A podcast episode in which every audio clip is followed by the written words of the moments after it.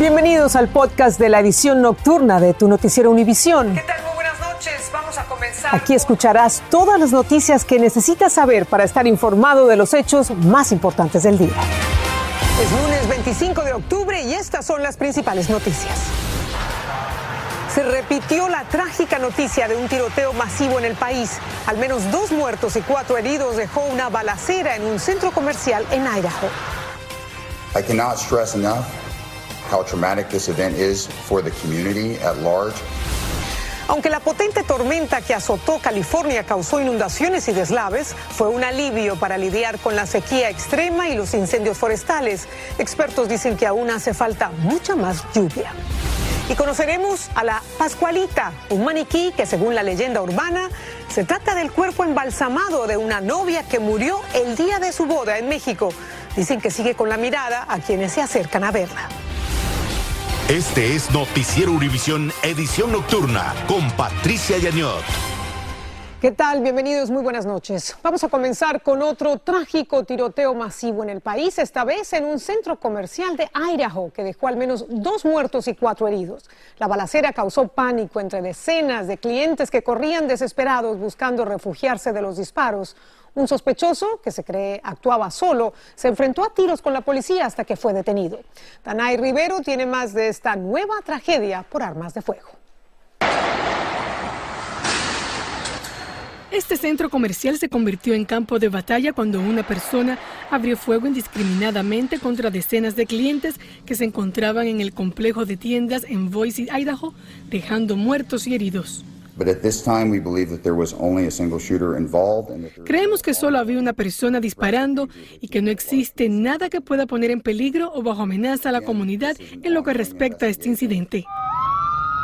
Poco después de que las autoridades llegaran al Boise Town Square Mall, lograron capturar a la persona que disparó a quienes se encontraban haciendo sus compras, no sin antes tener un enfrentamiento a tiros que dejó a un policía herido. Siento mucho el dolor y el trauma que experimentaron en el día de hoy. Nadie debería pasar por eso, y en particular aquellos que perdieron miembros de su familia, aseguró la alcaldesa. Los heridos fueron transportados a un hospital cercano donde reciben atención médica y a las familias que tuvieron pérdidas se le proveyó ayuda profesional, mientras las autoridades se mantienen activas en el centro comercial con el fin de proveer seguridad a los residentes del área y recopilar pruebas en el caso. Danay nos acompaña en el estudio. ¿Qué se sabe? ¿Qué es lo último de este caso? Terror en un centro comercial. Bueno, Patricia, las autoridades en conferencia de prensa dijeron que aún la investigación estaba en desarrollo, no tomaron preguntas tampoco de la prensa, ni, ni, ni identificaron a la persona que disparó ni a sus víctimas. El motivo aún se desconoce. Muchas preguntas sin respuesta. Correcto. Gracias por tu informe, Danay. Y otro de los delitos que va aumentando en el país es el de ataque de odio a minorías. Así lo confirma un reporte del FBI en el que la mayoría de estos delitos fueron motivados por prejuicios raciales. Claudia Oceda tiene las cifras del incremento de estas agresiones. Hace cuatro años, a una mujer la arrollaron fatalmente en una marcha violenta de supremacistas blancos en Charlottesville, Virginia. Hoy ese odio regresó a una corte donde se busca pedir cuentas a las personas asociadas con ese acto sangriento. Hemos empeorado. Hemos visto de los peores ataques a las comunidades eh, vulnerables en los últimos cuatro años. Vimos el ataque a la sinagoga de Pittsburgh, el ataque a la sinagoga de Poway, el terrorífico ataque en El Paso, en Walmart. Según el FBI, a pesar de la pandemia, el odio racial continúa en el país. El número de personas agredidas por motivos de raza aumentó drásticamente el año pasado. En 2020 se reportaron más de 11.000 víctimas de agresiones. El año anterior, más de 8.000 víctimas, un aumento de 30%. Los crímenes han aumentado en todas las categorías, afirmó el FBI. Llama la atención que los delitos de odio contra personas de ascendencia asiática aumentaron un 76% en 2020. Pero los hispanos aún continúan siendo víctimas de este crimen. Se reportaron 717 asaltos, casi el doble de lo que reporta la comunidad asiática. Nosotros los latinos seguimos siendo eh, víctimas del odio. Eh, el factor es si las víctimas reportan, y si las agencias policíacas le, le, reportan estos datos al FBI. Sin embargo, la mayoría de las víctimas de ataques fueron los afroamericanos. Según el FBI, más del 60% de estos delitos se llevaron a cabo por motivos de raza, el 20% por orientación sexual. En Washington, Claudio Seda, Univision. Cambiamos de tema. Un panel de asesores de la Administración de Alimentos y Medicinas se reunirá mañana para analizar una posible autorización de emergencia de la vacuna de Pfizer contra el COVID-19 para menores. El análisis busca determinar si es segura para niños de 5 a 11 años. Pfizer asegura que su vacuna tiene una efectividad de más del 90% en este grupo de menores. Y mientras más personas tienen acceso a las vacunas, muchas otras se rehusan a hacerlo. Bomberos, trabajadores de la salud y otros empleados municipales en Nueva York protestaron, como vemos aquí, contra la orden de la ciudad de vacunarse. El plazo para recibir al menos la primera dosis vence el próximo viernes. Los empleados que no lo hagan serán suspendidos sin sueldo. La policía ha pedido a la Corte Suprema Estatal bloquear la medida. Y tanto estos policías en Nueva York y de otros estados que se resistan a vacunarse tienen ofertas de trabajo en Florida. El gobernador Ron DeSantis les está ofreciendo empleo y un incentivo de 5 mil dólares para mudarse a su estado. Dice que sería mediante una ley para cubrir las necesidades de personal de los departamentos policiales. Y en Houston las autoridades aún tienen mucho que investigar en el caso de tres niños que vivieron solos por mucho tiempo en un apartamento con los restos óseos de su hermano. Lograron ubicar e interrogar a la madre de los menores y a su novio, quienes después permanecieron en libertad. Nidia Cavazos tiene más detalles de esta escalofriante historia. Estos son los apartamentos en el oeste de Houston, a los cuales autoridades del condado Harris acudieron tras recibir una llamada de un joven de 15 años de edad. El menor reportó al 911 que su hermano menor de 9 años falleció hace un año y sus restos seguían en la vivienda. Oficiales dieron con el hallazgo de tres hermanos menores de edad y de origen afroamericano, quienes llevaban meses viviendo solos y los restos óseos del cuarto hermano. Los hermanos de 7, 10 y 15 años de edad vivieron dentro del mismo apartamento durante el proceso de descomposición del cuerpo del cuarto niño. No sabemos por qué tanto tiempo, pero parece ser que había sido por bastante tiempo que habían estado los tres abandonados aquí. El alguacil confirmó que interrogaron a la madre de los menores y a su novio el domingo por la noche y este lunes su oficina comunicó que se les permitió retirarse, no se han presentado cargos y la investigación continúa. Los tres menores fueron trasladados al hospital ya que mostraban signos de heridas físicas y desnutrición. Hay en estos momentos de este caso que las respuestas disponibles no se sabe quién estaba pagando por este apartamento donde vivían los cuatro menores de edad ni por qué no estaban acudiendo a sus clases escolares. Hasta estos momentos solo sabemos que la Fiscalía del Condado Harris no ha presentado cargos en cuanto a este caso. Contactamos al Departamento Estatal de Familia y Protección Protección de Menores buscando respuestas sobre el caso y nos informaron. Para asegurar el bienestar de los niños, el departamento está solicitando custodia de emergencia. Los servicios de protección al menor tienen historial con la familia, pero no había una investigación activa al momento del hallazgo. Una ex maestra se comunicó con nuestro equipo de Univisión y nos informó que de un día para el otro, los niños ya no regresaron, recibían educación especial y no hubo rastro de ellos en ningún otro distrito escolar de Houston. Para Noticias Univisión desde Houston, Nidia Cavazos. Impresionante esta historia.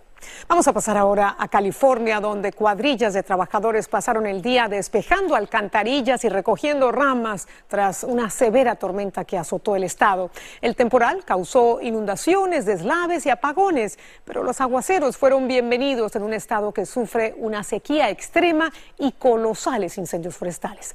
Romy de Frías tiene el saldo del llamado ciclón bomba, que fue todo un acontecimiento.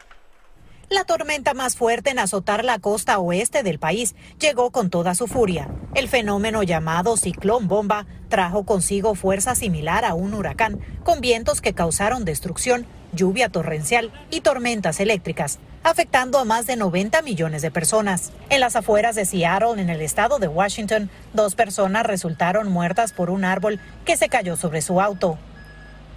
En California, los estragos de la tormenta no se han hecho esperar. Deslizamientos de tierra, calles inundadas y lodo han dejado daños al norte del estado. Los apagones han afectado a millones. Hemos visto eh, inundaciones en algunas áreas y también la lluvia ha afectado a los transformadores y otro equipo de PG&E causando eh, varios apagones ¿no? en lo que es la costa central. Siete millones de personas permanecen bajo alerta de inundaciones repentinas y 18 millones de personas bajo alerta por fuertes vientos. La capital del estado, Sacramento, rompió récord con 5.44 pulgadas de lluvia el domingo. Eso es lo que normalmente el área recibe en tres meses. Las montañas de Mammoth registraron ráfagas de viento de hasta 111 millas por hora. En San Francisco varios camiones se volcaron por la fuerza del viento. Cientos de comerciantes como Francisco Gómez se vieron obligados a cerrar sus negocios. Nosotros no podemos controlar la cantidad de lluvia que estaba llegando a las calles, entonces eso nos afectó mucho. Según las autoridades, aún después de las lluvias, existe la posibilidad de deslizamientos de tierra. Si demasiada agua cae, existe el peligro que el peso del agua puede deslavar o llevar escombros, piedras, etcétera. Precisamente Romy está con nosotros desde Los Ángeles, Romy. Y bueno, a pesar de todos estos incidentes y estos peligros, me imagino que en general la tormenta fue una buena noticia para muchos en California. Así es, Patricia, ha sido una buena noticia porque, por ejemplo, para los incendios al norte de California, el incendio Dixie, por ejemplo, el segundo más grande en la historia del estado, fue declarado 100% bajo control después de meses de estar ardiendo. Por otro lado, algunos ríos y lagos que estaban sufriendo por la sequía, bueno, alguno de ellos se les sumó hasta 10 pies de agua. Ese es todo el informe que te tengo desde Los Ángeles, California. Regreso contigo al estudio. Gracias, Romy, gracias por tu informe. Y vamos a hablar ahora de la noticia que le ha dado la vuelta al mundo. El asistente de dirección que entregó a Alec Baldwin el arma con la que mató a la directora de fotografía de la película Rust ya había tenido problemas con armas. Un productor dijo que Dave Halls, aquí lo vemos, bueno, este es Alec Baldwin, Dave Halls fue despedido de otro equipo después que se disparara un arma en un set e hiciera e hiriera a alguien del equipo de filmación. Por su parte, la producción de Rust suspendió la filmación hasta que termine la investigación de este accidente.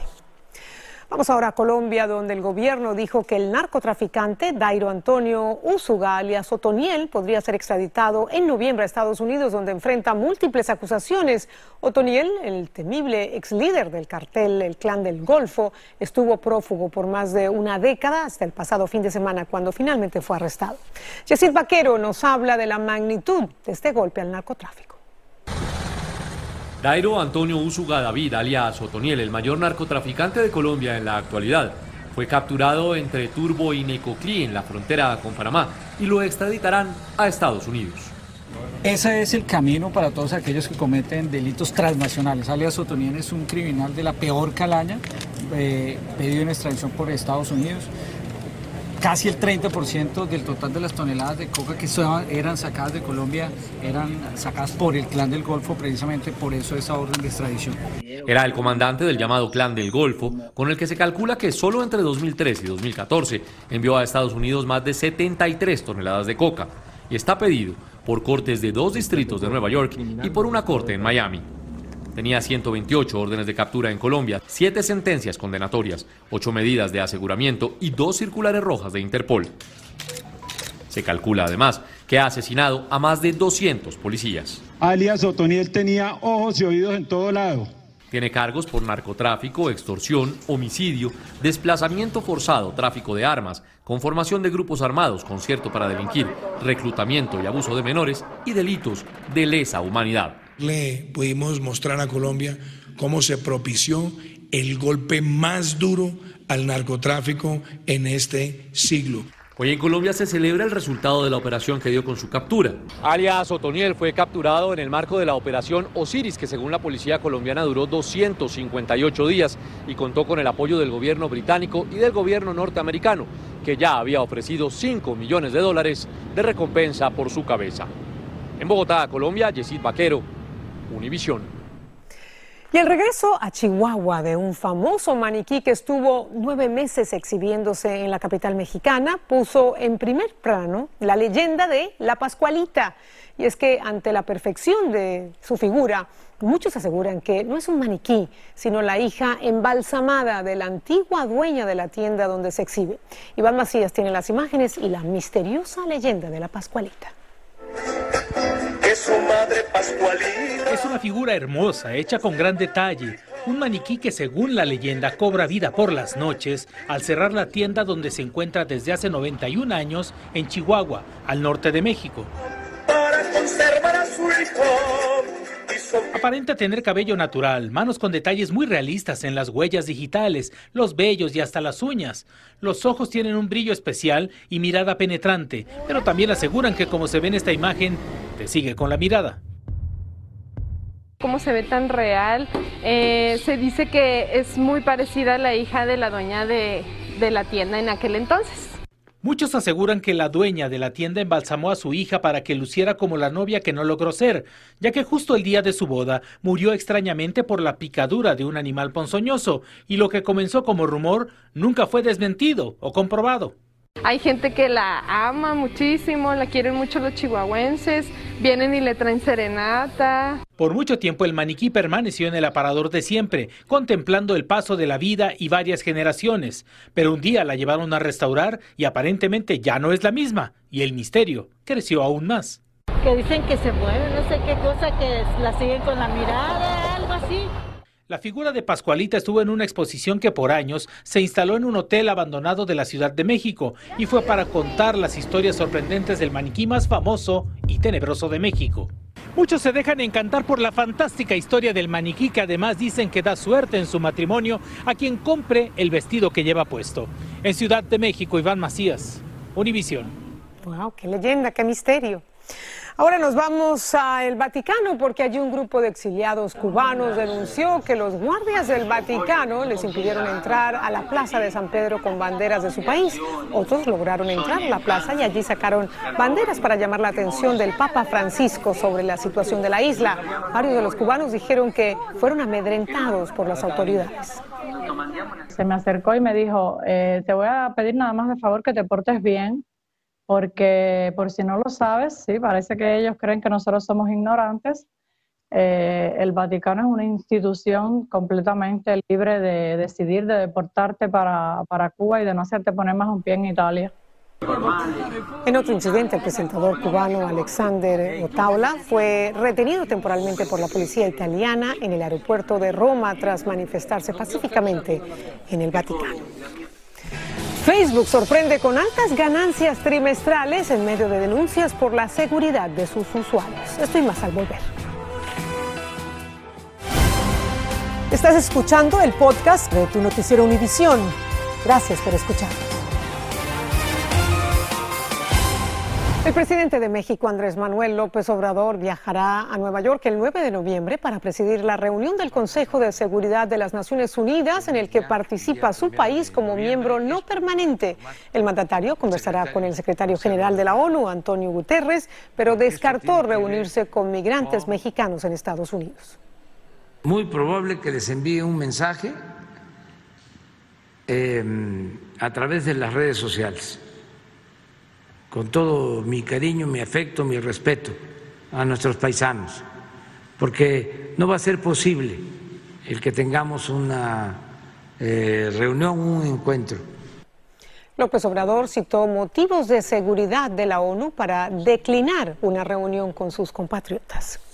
En España, el volcán Cumbre Vieja entró en una fase de erupción más intensa y lanzó una gigantesca fuente de lava tras el colapso parcial del cráter.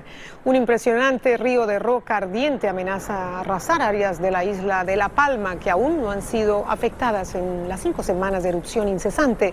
Los flujos de lava tienen casi dos millas de ancho y se han detectado nuevas fisuras en las laderas del volcán por donde salen rocas incandescentes. Jeff Bezos, el multimillonario fundador de Amazon, quiere construir una estructura futurística, nada menos que en el espacio. Estás escuchando el podcast de tu noticiero Univisión. Gracias por escuchar.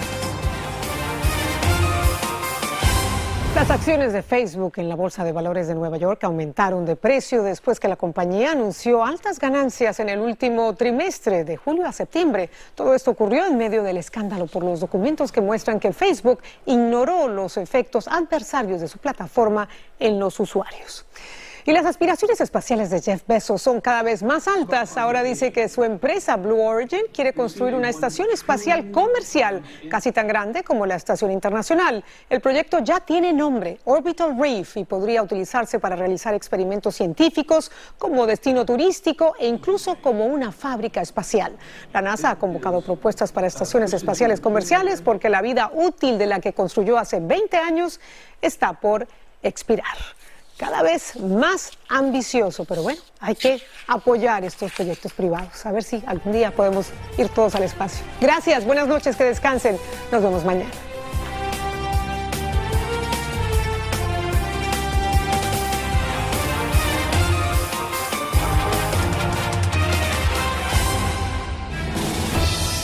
Así termina el episodio de hoy de Tu Noticiero Univisión. Gracias por escucharnos.